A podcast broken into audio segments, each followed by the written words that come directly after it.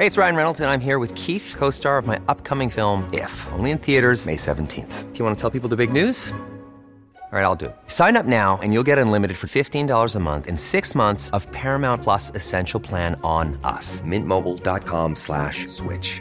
Upfront payment of $45 equivalent to $15 per month. Unlimited over 40 gigabytes per month. Face lower speeds. Videos at 480p. Active Mint customers by 531.24 get six months of Paramount Plus Essential Plan. Auto renews after six months. Offer ends May 31st, 2024. Separate Paramount Plus registration required. Terms and conditions apply if rated PG. Heraldo Radio. La HCL se comparte, se ve y ahora también se escucha.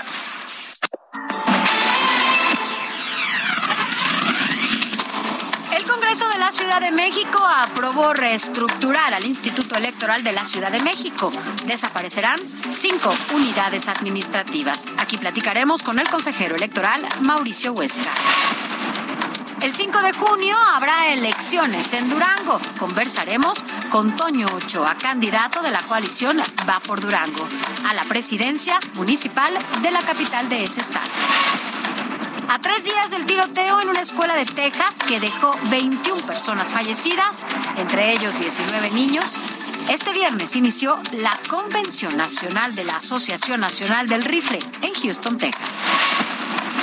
Y como cada noche, aquí en República H le presentaremos las noticias más relevantes del país con nuestros corresponsales. En Zacatecas, cuatro cuerpos fueron abandonados este viernes en la comunidad Río Frío del municipio de Calera, en Zacatecas. Se desconoce la identidad de las víctimas. Estaban maniatadas y con huellas de tortura. Más adelante, todos los detalles. Puebla, el gobernador Miguel Barbosa aseveró que se está dando toda la atención a la mujer que denunció por redes sociales haber sido atacada por dos sujetos con ácido. Manifestó que hasta el momento no ha querido presentar la denuncia, pero se le está acompañando. Más adelante los detalles de toda esta información. Bienvenidos a República H, donde le presentamos lo que sucede en cada rincón de este país. Yo soy Sofía García y le doy la bienvenida hoy viernes, ya por fin viernes 27 de mayo del 2022. Saludo a quienes nos escuchan a través de los micrófonos de El Heraldo Radio y también a quienes nos ven a través de la señal de Heraldo Televisión. Le recuerdo que si usted tiene alguna denuncia, alguna eh, petición que hacer a su estado, a su gobernante, pues nos lo puede compartir y nosotros seremos ese, pues tal vez esa vía de comunicación que a veces se requiere para que nos escuchen y le damos nuestro WhatsApp 56 24 10 47 10. Y así arrancamos República.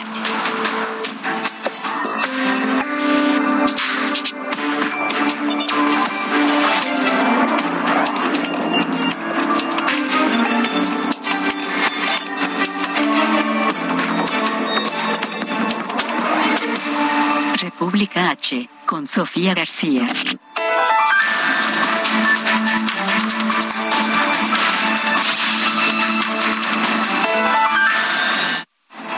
Arrancamos a detalle la información generada por nuestros compañeros. Y es que fíjese que será reestructurado el Instituto Electoral de la Ciudad de México. Esto luego de que ayer ayer el Congreso local aprobara ya una serie de reformas a su Código de Instituciones y Procedimientos Electorales. Pero, ¿qué implica esta reestructuración?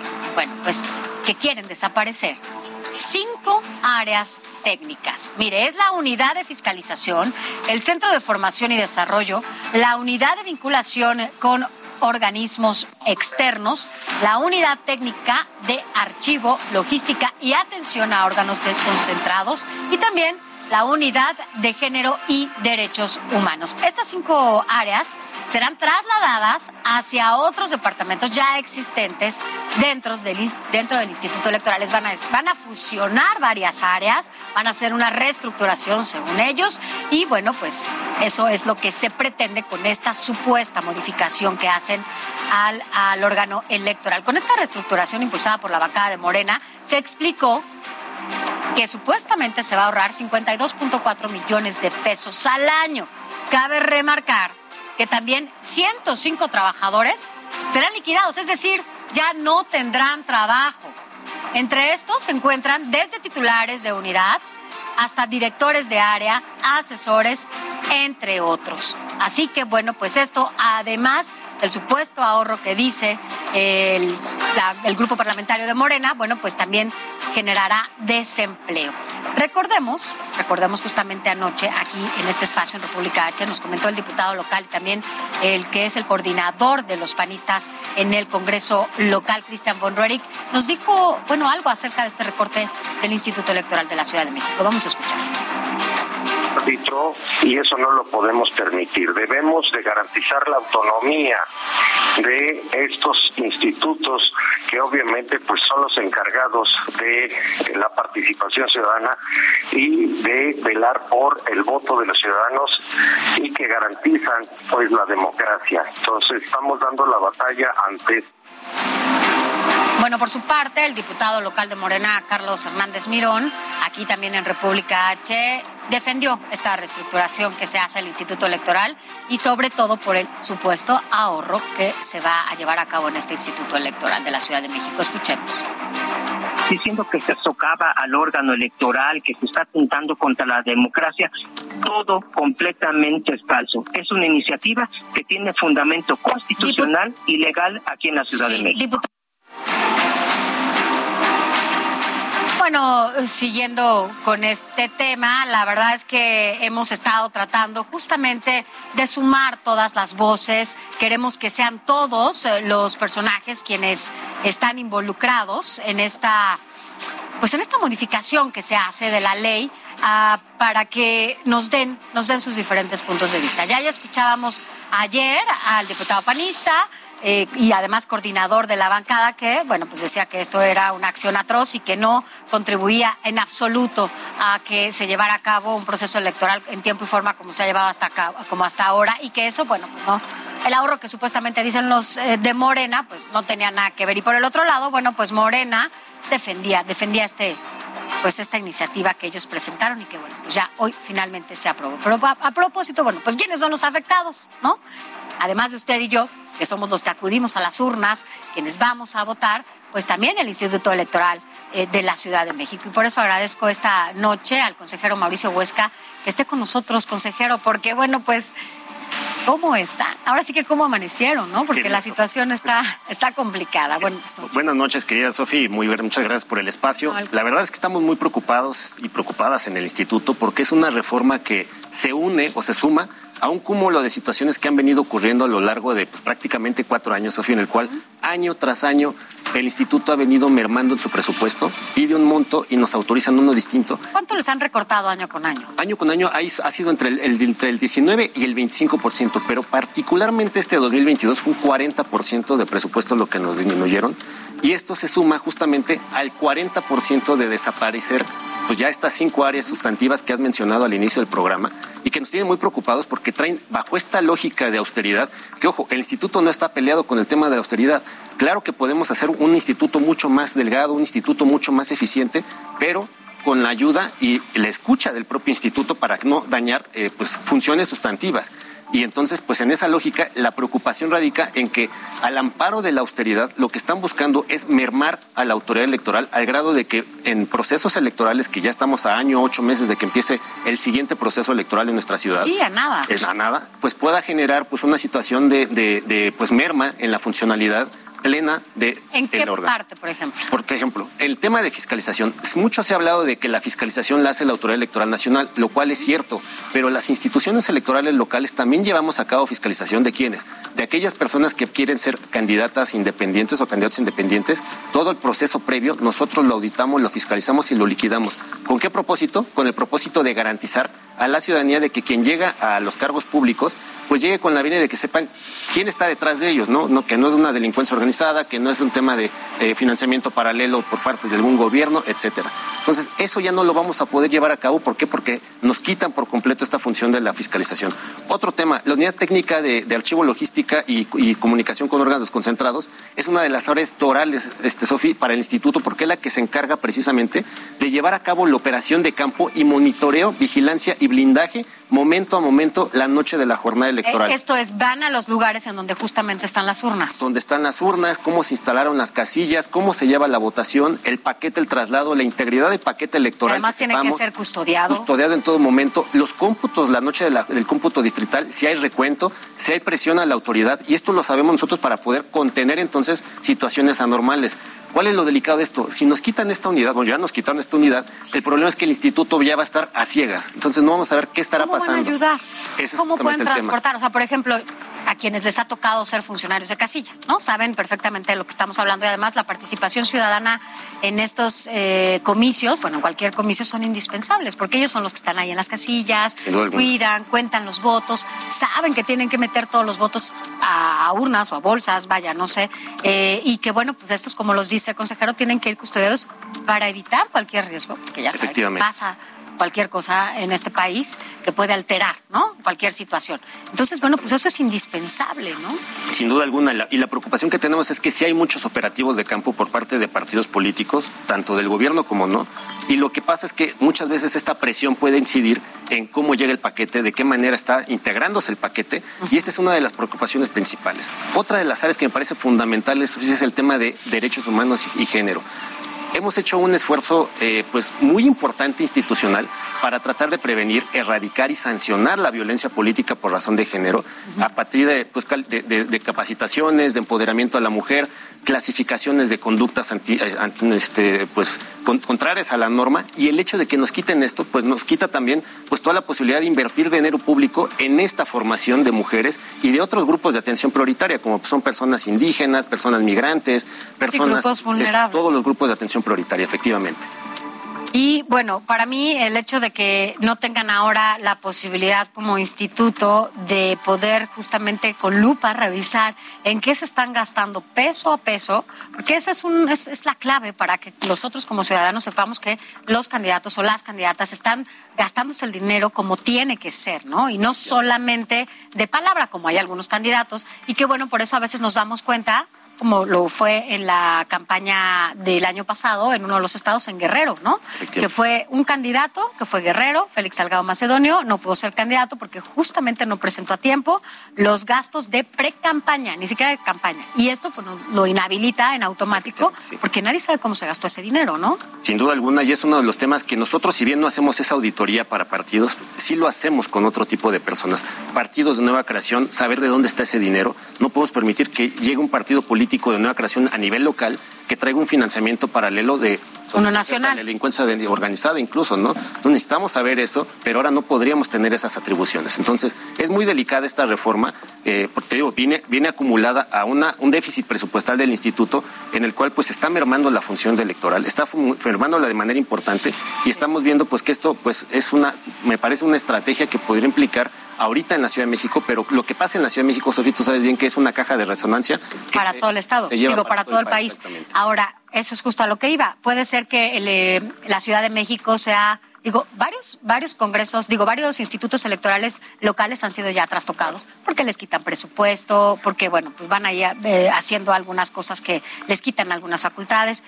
Yo no sé si esto, no sé ustedes, supongo que entre, entre institutos están comunicando, pero yo no sé si esto que está pasando en el Instituto Electoral de la Ciudad de México sea el punto de partida para que entonces se replique en todos los demás estados. Mira, yo tengo dos elementos que me parece que podría ser una, pues el inicio de algo importante. Uno de ellos es cuando nosotras y nosotros acudimos a ver al diputado este, Hernández Mirón y a los integrantes de la Comisión de Justicia previo a esta toma de decisión. El primer recibimiento que nos dijeron es, eh, les, les escuchamos, pero la decisión está tomada y tenemos los votos suficientes para llevarla a cabo. Entonces, efectivamente, hubo un diálogo sordo en el cual pues, no nos permitieron exponer realmente, o al menos una retroalimentación en un parlamento abierto, que fue la exigencia del propio instituto. Les pedimos que nos, nos escucharan por una, una situación delicada, una situación que además en septiembre nosotros por norma tenemos que hacer una reingeniería institucional y que le decimos, esperen tres meses y en tres meses nos sentamos y hablamos qué áreas se van y qué áreas se quedan. Pero es una revisión integral, no nada más de cinco áreas y que le pegan en, en función al instituto de manera brutal para el ejercicio de libertades y derechos de la propia ciudadanía. Pues bueno, esto no, no fue así y, y sí fue muy contundente el diputado decirnos, miren, la, la verdad es que esto no, no este, traemos los votos suficientes y la verdad de las cosas es que como no va a haber reforma nacional, pues esta- estamos empezando a través de este tipo de reformas. Solito se dijo. Entonces, además, hay que decirlo también, la mayoría de los congresos en los estados, que son los que pueden provocar estas modificaciones en las reformas electorales locales, estos congresos en la mayoría son morena, ¿no? Y lo pueden hacer, por eso se puede replicar de manera muy fácil. Y ¿no? con una mayoría simple, ¿eh? no Sí. necesitan una calificada. Exacto, porque no es una reforma constitucional, lo pueden hacer fácilmente, como pasó aquí en la Ciudad de México. Y entonces al rato vamos a ver pues institutos electorales bancos, ¿no? Que ya de por sí ya hay muchos compañeras y compañeros de otros institutos, como bien dices, que incluso de hoy que están en procesos electorales, pues han tenido problemas para juntar dinero para boletas, para el programa de resultados preliminares electorales. En los procesos pasados igual pasó, entonces es una situación que ha venido ya incrementándose brutalmente en el sistema nacional electoral en México. Y esto pues va a provocar que al rato ustedes sean los responsables, ¿no? De lo que pasa en una elección, si no se llevan los paquetes bien, si se, si se extravía, porque puede pasar, porque no está la seguridad que se requiere para, para poder llevar los paquetes electorales a donde tienen que eh, guardarse, ¿no? Y, bueno, pues ser contados nuevamente, pues pueden ustedes ser los responsables de una mala elección, ¿no? Por llamarlo de Efectivamente, por fortuna hay un, digamos, una unidad en el instituto, no solamente en el órgano directivo, sino en toda la estructura en el cual están empeñados y dedicados desde hace más de 20 años muchas funcionarias y funcionarios en este sistema de elecciones y la verdad es que han cerrado filas este, pues, afortunadamente y han permitido también el compromiso institucional. Y estoy seguro, Sofi, que si la elección va a salir exitosamente, eso te lo puedo garantizar cuando venga, va a salir exitosa, pero no por gracias a las reformas que están implementando, sino a al funcionariado electoral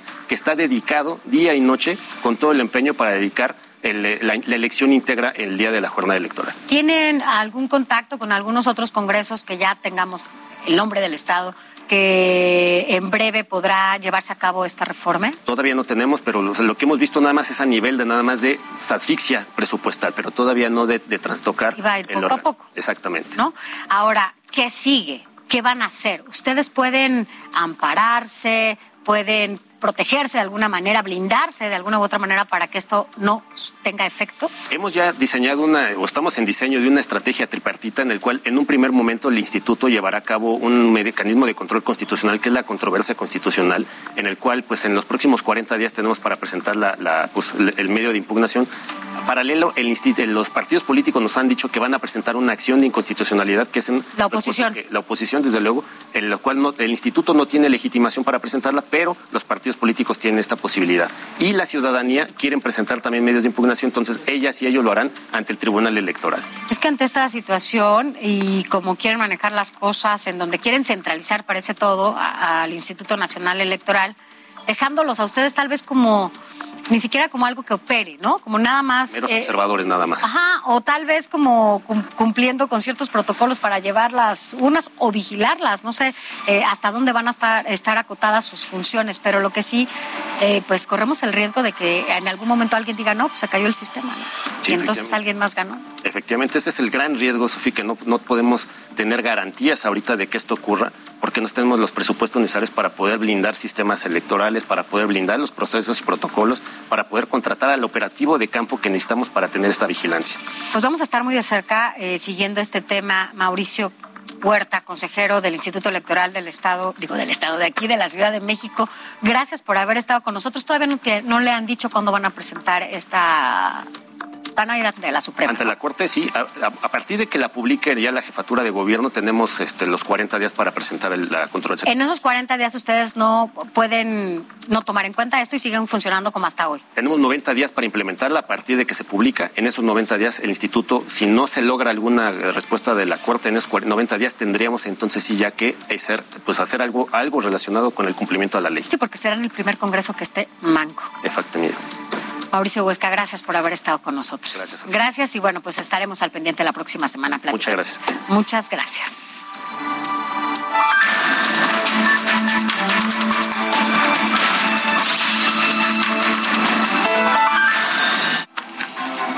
Bueno, vámonos rápidamente a temas internacionales. Mire, ya se lo comentábamos ayer. Hoy inició la convención anual de la Asociación Nacional del Rifle. Esto allá en Houston, Texas, justo a tres días de que se registrara el tiroteo en la escuela primaria Rob en Uvalde, Texas.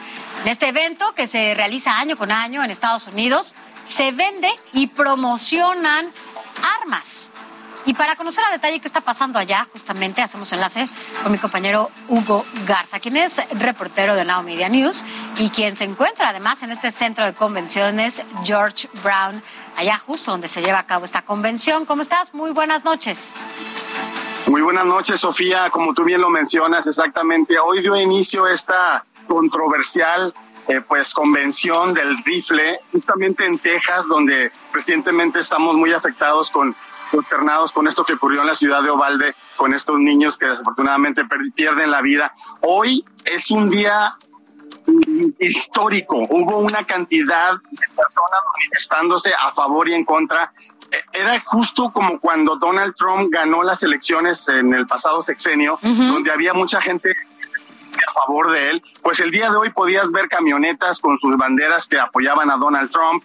Obviamente él llegó y participó en esta convención a partir de las 5 de la tarde. También tuvimos a, a las 3 de la tarde al pues el senador Ted Cruz, quien también dio unas palabras. Y ahorita que mencionabas tú acerca del gobernador, fíjate que el gobernador, ahora sí que voy a decir, y perdón por meterme así de, con él, porque se lavó las manos. Él mandó un video donde en este video eh, seguía dando las condolencias a los padres de familia que perdieron a sus hijos en esta terrible situación allá en Ubalde y sin embargo dice que a él informaron mal porque la policía no actuó a tiempo, que a él informaron que habían sido inmediatamente pues eh, los policías los que habían llegado a atender esta situación que se estaba viviendo en esa escuela, lo cual no fue así. Ahora se sabe que pasaron más de 40 minutos en que llegaran y actuaran y que el, la balacera estaba activa cuando, cuando esto estaba ocurriendo y los policías no estaban actuando de forma inmediata.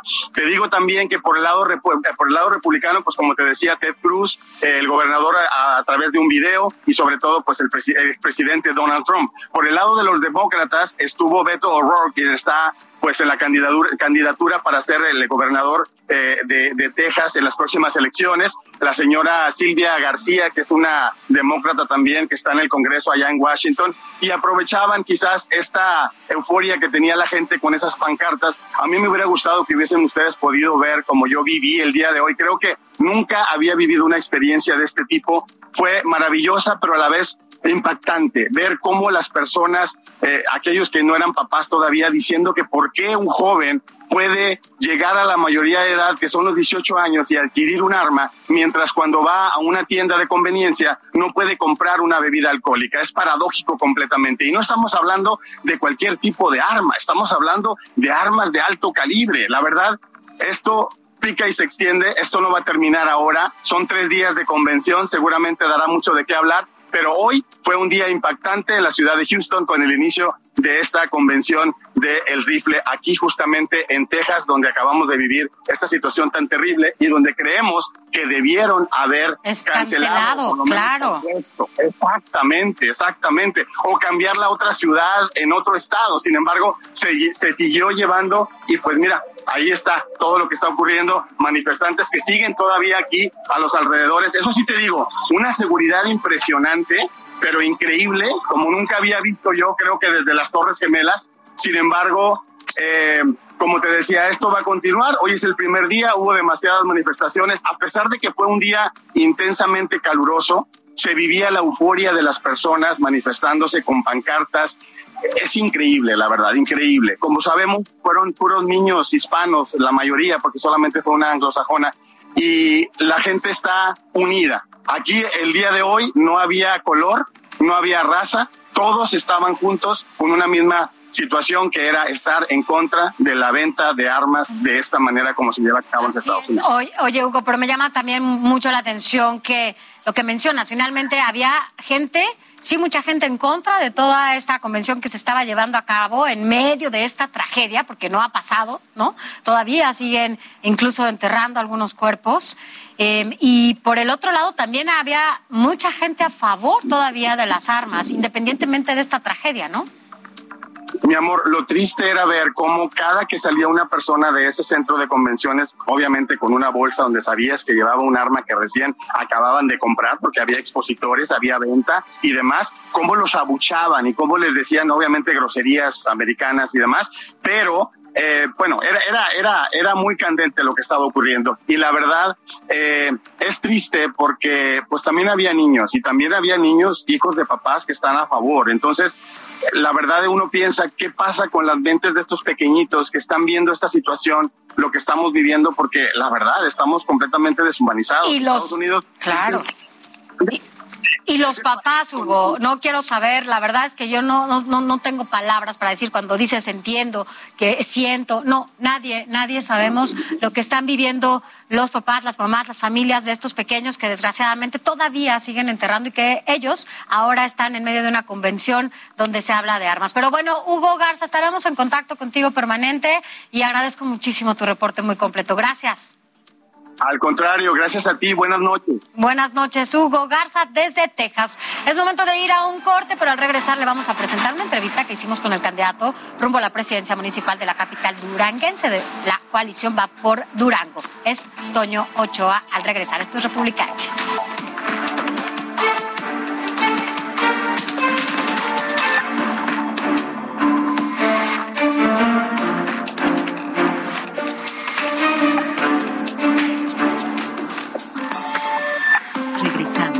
República H, con Alejandro Cacho.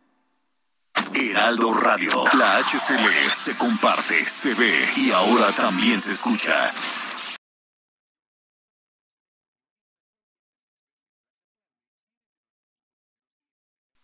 Heraldo Radio 98.5 FM, una estación de Heraldo Media Group, transmitiendo desde Avenida Insurgente Sur 1271.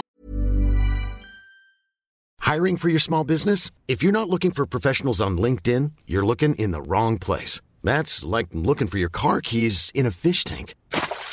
LinkedIn helps you hire professionals you can't find anywhere else, even those who aren't actively searching for a new job but might be open to the perfect role. In a given month, over 70% of LinkedIn users don't even visit other leading job sites. So start looking in the right place. With LinkedIn, you can hire professionals like a professional. Post your free job on linkedin.com slash people today. No, Torre Carrachi, con 100.000 watts de potencia radiada.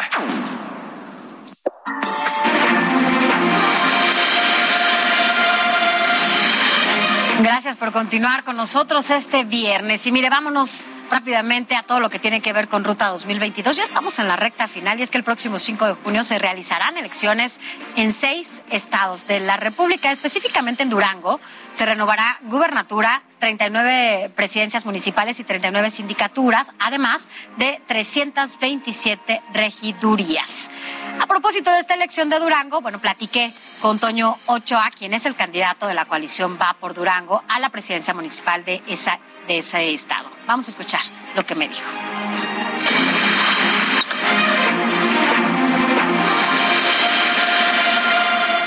Candidato, gracias por estar con nosotros. Estamos con José Antonio Ochoa, Toño Ochoa, que es de la Alianza Va por Durango, PRIPAN y PRD allá en Durango. ¿Cómo va todo? Ya arrancaron las campañas y bueno, pues esta es una contienda relativamente eh, corta.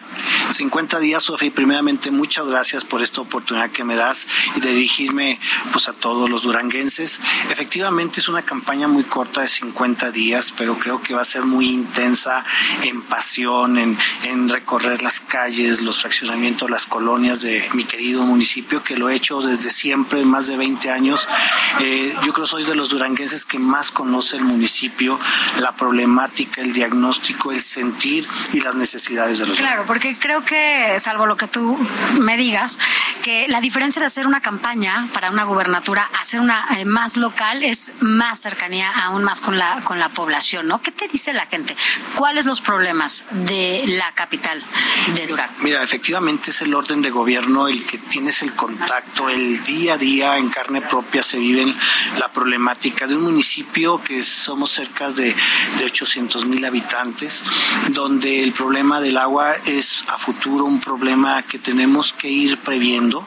Por eso estamos proponiendo una planta de potabilizadora en su primer módulo donde podamos entregarle agua de calidad. Ya ahorita desgraciadamente hay problemas de arsénico en ciertas zonas de la ciudad en el tema del agua potable y tenemos que pues que cuidar la salud de nuestros niños, de nuestros habitantes de, Durango. Yo creo que es uno de los problemas más sentidos. El otro, por supuesto, es el empleo. Eh, después de la pandemia hubo un problema delicado de desempleo, de pérdida de vidas, desgraciadamente. Y bueno, también como municipio tendremos que hacer eh, trabajos de, de, de jornales donde nos permita tener esa gente que ahorita en realidad no tiene ningún ningún sustento, porque si hay un problema de pobreza alimentaria que nos permita atender una problemática que está siendo delicada en estos momentos a través de comedores comunitarios también que ya se tienen la infraestructura en las instalaciones del DIF y que bueno, nosotros tenemos que ser solidarios ahorita como lo dice nuestro Partido Acción Nacional, solidarios y subsidiarios con la gente que más lo necesita. ¿Qué más pueden esperar sobre todo las mujeres y los niños que han sido muy golpeados, ¿no? En, después de esta pandemia, como ya lo, lo decía candidato y, y bueno, pues el tema del agua, además de esto que están consiguiendo, no es una cosa menor, o sea, a un futuro muy cercano las cosas se van a agudizar aún más. Mira, decirte que, tenemos un proyecto muy ambicioso, un proyecto en el cual eh, queremos trasladarlo a largo aliento, es decir, que no solamente sea tres años, sino que sea con una visión de 30 años de Durango. Somos un estado, nos dicen, el más pobre del norte del país y creo que la generación de nosotros, las generaciones posteriores, nadie estamos conformes eh, con esta circunstancia, este calificativo. Tenemos los recursos naturales, tenemos un medio ambiente admirable, un clima excepcional, tenemos gente trabajadora, capacitada, educada. Y es por eso que tenemos proyectos de veas de gran, de gran aliento que nos permita dar este, esta visión diferente a Durango. Por supuesto, en el tema de las mujeres es un tema muy importante. Para mí es fundamental.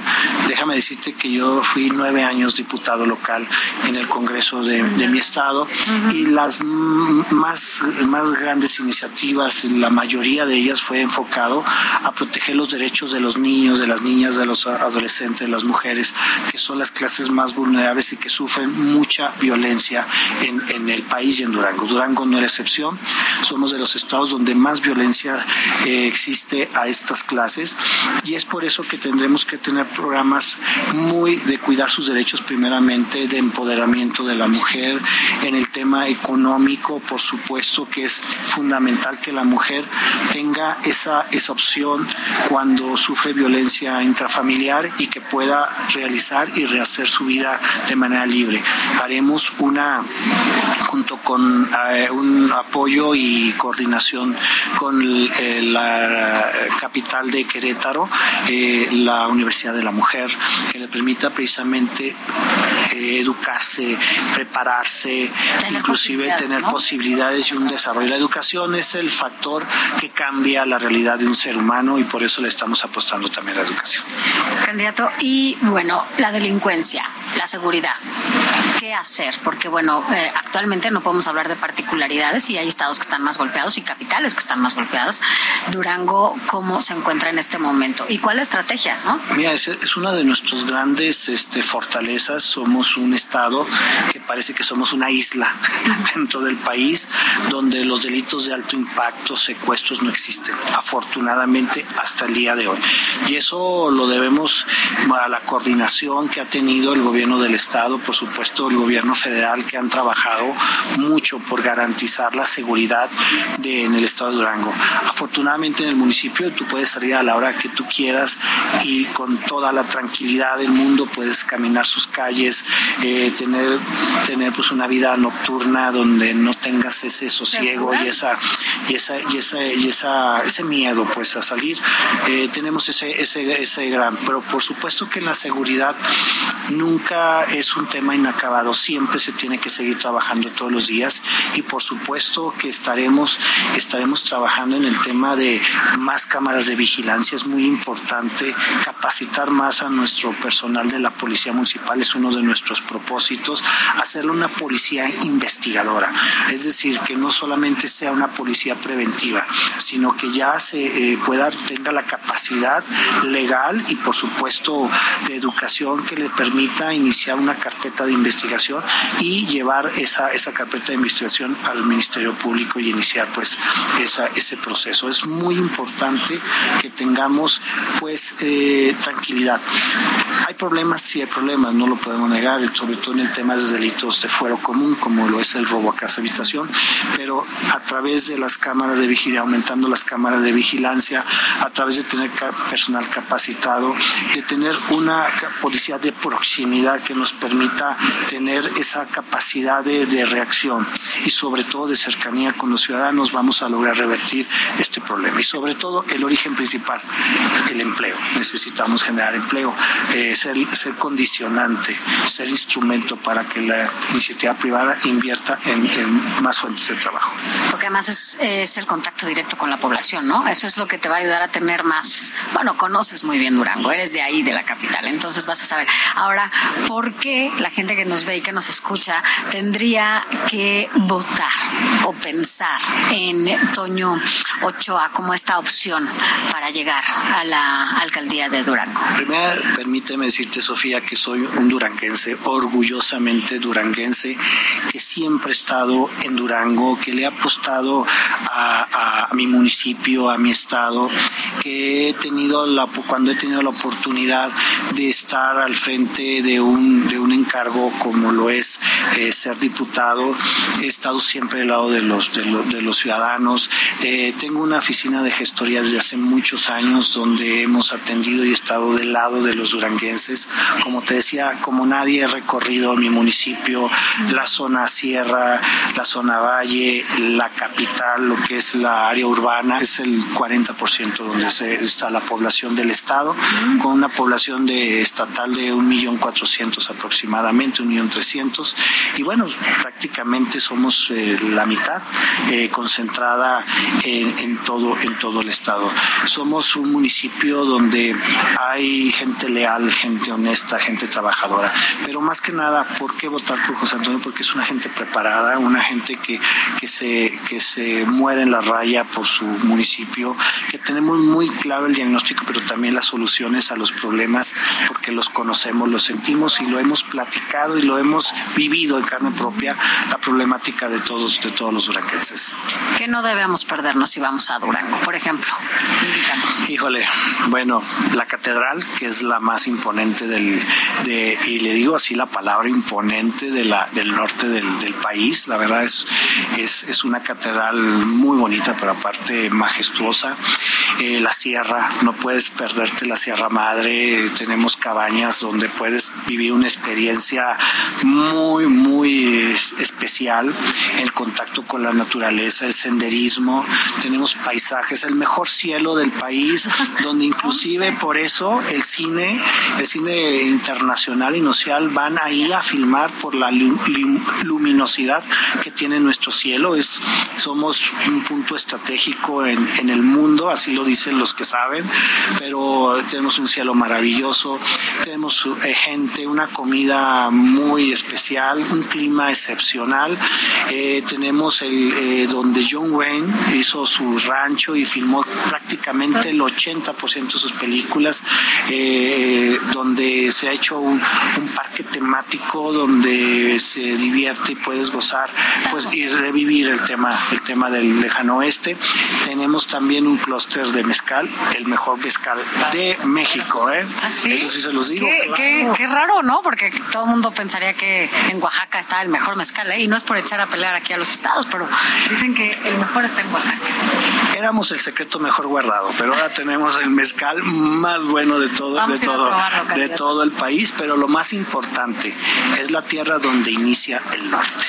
Bueno, vamos a ir a verte. Y bueno, mucho éxito. Gracias, por haber Sofía. estado con nosotros. Gracias y a todos ustedes. Gracias. Toño Ochoa, candidato de la Alianza Va por Durango, PRI, PAN y PRD. Gracias.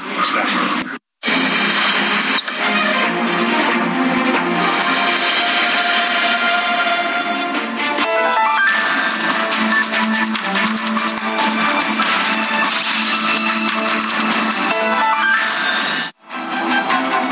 Rápidamente a otros temas, a los que tienen que ver con seguridad. Y es que en Zacatecas, allá fueron localizados los cuerpos de cuatro personas. Y para saber a detalle la información, hacemos enlace con nuestro corresponsal Omar Hernández. ¿Cómo estás? Muy buenas noches. Gracias, buenas noches. Cuatro personas sin vida fueron abandonadas en la entrada de una comunidad rural llamada Río Frío en el municipio de Calera de Víctor Rosales, en Zacatecas. Es el municipio donde se encuentra el aeropuerto internacional entre la capital y Fresnillo. Las víctimas todavía no han sido identificadas, todas presentan huellas de tortura se encontraron maniatadas y con disparo de armas de fuego, nos comentaron los agentes de la Fiscalía General de Justicia del Estado. Fueron los pobladores de esta localidad quienes dieron aviso a las autoridades. Justo ahí hay un arco con el nombre del pueblo, ahí los dejaron, ahí los encontraron y ya te has de imaginar la situación de los habitantes quienes a esta hora se mantienen resguardados dentro de sus casas eh, con el temor de que vuelvan a registrarse enfrentamientos. La Guardia Nacional, el Ejército han implementado un fuerte operativo en esta región intentando localizar a los responsables. Es el reporte. Gracias, gracias por tu reporte. Muy buen fin de semana. Buenas noches. Buenas noches. Y este viernes también la conferencia mañanera del presidente Andrés Manuel López Obrador se realizó en Culiacán, Sinaloa. Ahí el secretario de Defensa, eh, Luis Crescencio Sandoval, dijo que disminuyeron los homicidios en ese estado, aunque también aumentó la trata de personas y la extorsión. Escuchemos. En cuanto a homicidios dolosos por entidad federativa, en lo que va de la administración y hasta abril, como mencioné, última fecha que tenemos datos, ocupa el Estado el 16 lugar, por debajo de lo que es la media nacional, eh, con 2.286 delitos. Eh, en estos homicidios dolosos, por cada 100.000 habitantes, eh, tiene el 11 lugar, inmediatamente abajo de la, media nacional. Vámonos ahora hasta Puebla, en donde el gobernador Miguel Barbosa aseguró que su administración sí ha dado asesoría a una mujer que denunció haber sido atacada con ácido. Y para conocer a detalle toda esta información, nos enlazamos contigo, Claudia Espinosa. ¿Cómo estás? Muy buenas noches. Hola, ¿cómo estás? Buenas noches. Un saludo a ti y a todos los amigos del Heraldo Media Group. Así es, pues este pasado 25 de mayo a través de redes sociales se dio a conocer este ataque a una mujer en una zona cercana a la eh, pues, centro comercial Angelópolis, muy famoso aquí en la ciudad. Y bueno, pues ella denunció a través de redes sociales que dos sujetos a bordo de una bicicleta la acosaron primero y después le arrojaron ácido a uno de sus brazos. Afortunadamente, pues ella se dedica a la química y logró contener los, los daños que pudo ocasionarle este químico, solamente presentó quemaduras de primer y segundo grado. En ese sentido, pues el gobernador esta mañana, Miguel Barbosa Huerta, señalaba que se ha brindado asesoría a esta persona que han tenido contacto a través de Suiza, pero que por el momento, pues la agraviada no ha presentado la denuncia ante la Fiscalía General del Estado, lo que se necesita para iniciar el proceso de investigación. Hizo un llamado para que, bueno, pues se dé esta denuncia y se pueda apoyarla, sin embargo, se mantienen en contacto con los familiares, principalmente con su hija. Hasta el momento, pues se sabe que la Fiscalía General aún no recibe la denuncia porque la persona pues se encuentra afectada por este incidente. Es el reporte que te tengo desde Puebla. Gracias, Claudia. Muy buenas noches. Muy buenas noches.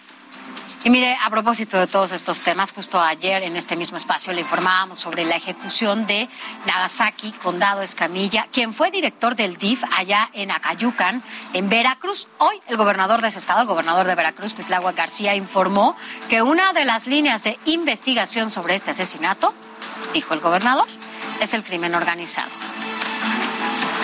El día de hoy llevamos a cabo la reunión diaria sobre seguridad y la Fiscalía General del Estado, que ya lleva bastante avanzada la investigación, solamente conforma una línea de investigación. ¿Es la venganza? Sí. ¿Entre grupos delincuenciales? Eh, es eh, delincuencia organizada y solamente lo mantuvo así.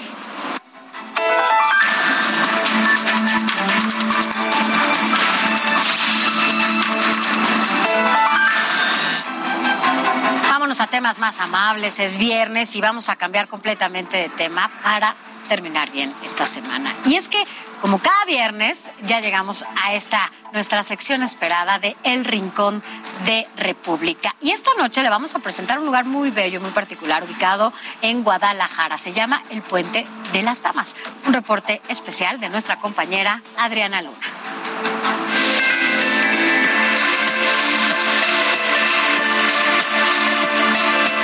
Gracias. Sofi. Muy buenas noches. Estamos en un rinconcito en pleno corazón de Guadalajara y que es desconocido incluso para muchos tapatíos, el famoso Puente de las Damas. Vamos a descubrirlo.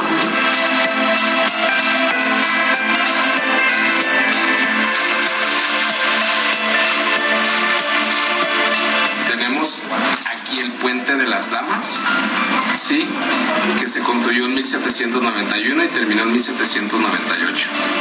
Tiene 224 años de antigüedad, cuenta con cinco arcos que vivían en las nueve esquinas y del barrio San Francisco y Aranzazú. Estas damas tenían que cruzar al barrio de Mexicalcingo a venerar al Señor de la Penitencia. Es un Cristo muy milagroso del siglo XVI.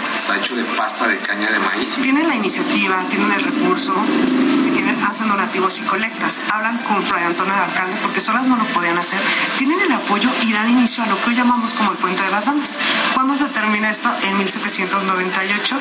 Y bueno, toda la población lo empezó a utilizar, tanto la gente pudiente como la comunidad indígena. Esa es la importancia de este puente y por eso decimos que las mujeres tienen la iniciativa en Guadalajara y sobre todo en este Puente de las Damas. Sí, en este caso, pues fue como la unión, principalmente ayudó a conectar a la comunidad indígena con la criolla, porque básicamente estaban de orilla a orilla, porque cuando el río subía, pues obviamente aislaba a la comunidad indígena. Y el hecho de que existiera, por ejemplo, el puente, generó una conexión muy importante en comunidad indígena con, la, con los españoles, españoles, criollos y algunos franceses. Aprendí que las mujeres de antes fueran más guerreras que las de ahora, más trabajadoras. Pues en diferentes épocas cada, cada, este, cada mujer pues hace algo diferente, ¿no? Sin duda las mujeres de antes tal vez batallaban más porque tenían menos derechos que ahora, pero igual son chambeadoras. Hay de todo un poco. Muy, muy interesante.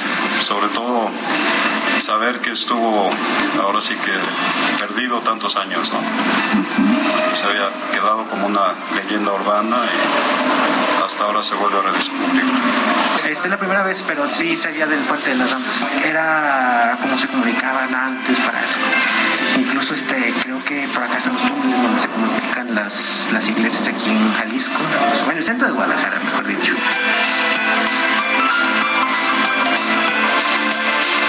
Este pequeño rinconcito nos remonta al sistema de puentes más antiguo que tenemos aquí en la ciudad. Yo les mando un fuerte abrazo y los invito a que visiten Guadalajara y el Puente de las Damas. Gracias, mi querida Adriana. Pues ya tienen opción, sobre todo si se encuentra cercano a este lugar. Y bueno, ya casi nos vamos, pero no nos podemos ir sin que nos den un adelanto nuestro subdirector editorial, Raimundo Sánchez Patlán, de lo que vamos a tener mañana en Estados, pero además el Plus, Ray, hoy no solamente va a ser Estados. Hoy también nos vas a decir qué vamos a tener mañana en la primera. Pero bueno, empezamos con Estados. Hoy empezamos con Estados, Sofi. Buenas noches a ti, al auditorio. Eh, empezamos con Estados, pero vamos a tener un plus, que es el de, el de la portada del Heraldo, para darles una probadita para que compren mañana y lean el periódico. En Estados, Sofi, tenemos... Eh, pues este deceso que hubo de un pequeño de Nayarit, un pequeño de seis meses que falleció pues por esta extraña hepatitis que está pues contagiando al mundo. Se habla de que ya hay 30 casos en el país. Y bueno, ayer fue el deceso, se está, investigando eh, a fondo, aunque hay que recordar que el 18 de mayo pasado también se había notificado la muerte de un menor que había fallecido por esta extraña enfermedad que está, que está pegando a, los menores, sobre todo, Sofi. Esa es la información que van a poder encontrar mañana en la sección de estados, eh, la información completa de cómo fue eh, pues todo este, este caso de este lamentable deceso del menor de seis meses de edad. Este... Y de este origen desconocido, ¿no? Que lamentablemente tiene a los niños y, bueno, por supuesto a los adultos que tenemos niños en casa de cabeza, ¿no? Así Porque son los más vulnerables. Ahora no hay Son los más vulnerables, pero además no sabemos cómo se contagia. Eh, hay que estar muy atentos porque, pues, es una enfermedad que no sabe cómo se está transmitiendo y qué es lo que está generando más alarma en la Organización Mundial de Salud y sobre todo también en las autoridades mexicanas. Eh, ese es eh, como, como primer tema. Eh, como segundo tema, ¿se acuerdan de este asesinato de, del periodista Luis Enrique Ramírez en Sinaloa?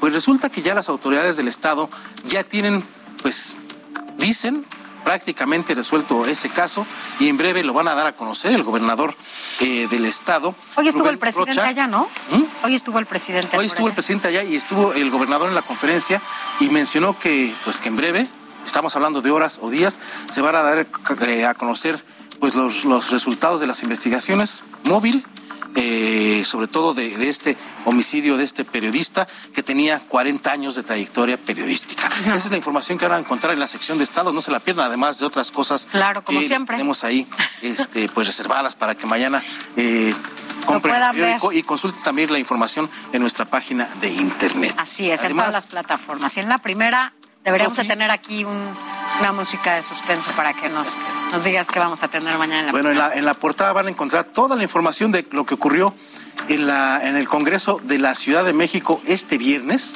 ¿Qué pasó ahí? Pues bueno, se aprobó nada más y nada menos que un recorte presupuestal, un golpazo, yo diría yo, al Instituto Electoral de la Ciudad de México. Eh, pues le recortan o este recorte le va a afectar cinco áreas sustantivas, entre ellas la de fiscalización, que es la que se encarga de ver eh, que se cumplan los topes de campaña, que no se gaste de más en propaganda. Y bueno, Morena impuso su mayoría en el Congreso de la Ciudad de México y con 37 votos a favor se aprueba esta pues este recorte al Instituto Electoral de la Ciudad de México. Ya hay voces eh, del gobierno capitalino diciendo pues que va a mantener la autonomía, que no se afecta la operación del instituto y por supuesto hay quienes van a ir a la Suprema Corte. la oposición. La oposición y por parte del propio Instituto Electoral se van a la Suprema Corte a que se revise la, constitucionalidad de esta medida. Sofi, esa es la, una de las notas principales. No, y sin duda eh, muy relevante porque platicábamos hace rato aquí con un consejero del Instituto de la Ciudad de México, Mauricio Hues, que nos decía que parecía que esto se iba a replicar justamente en todos los estados. El Congreso, eh, la mayoría de los estados son mayoría morena y eso les va a permitir poder hacer lo que se les da y seguir cortándole las manos a los institutos estatales. se habla, Sofi, se habla de que es el ensayo de lo que quieren hacer el laboratorio. el Instituto Nacional Electoral. Así es. Mi querido Ray, que tengas un excelente fin de semana. Gracias. Mañana te escuchamos. Mañana. en el informativo. bueno. estamos aquí. Te leemos los jueves en pues tu, con el periscopio. El periscopio y el Heraldo y vean la plataforma que le da la información en tiempo real, información veraz, precisa y sobre todo oportuna. Oportuna. Gracias, mi querido Ray, por haber estado aquí con nosotros. Nosotros ya nos vamos. Gracias por haber estado con nosotros. Buen fin de semana que tenga. Bueno, pues que esté con familia, que esté con sus amigos. Pásela muy bien. Gracias por haber estado con nosotros aquí en República H.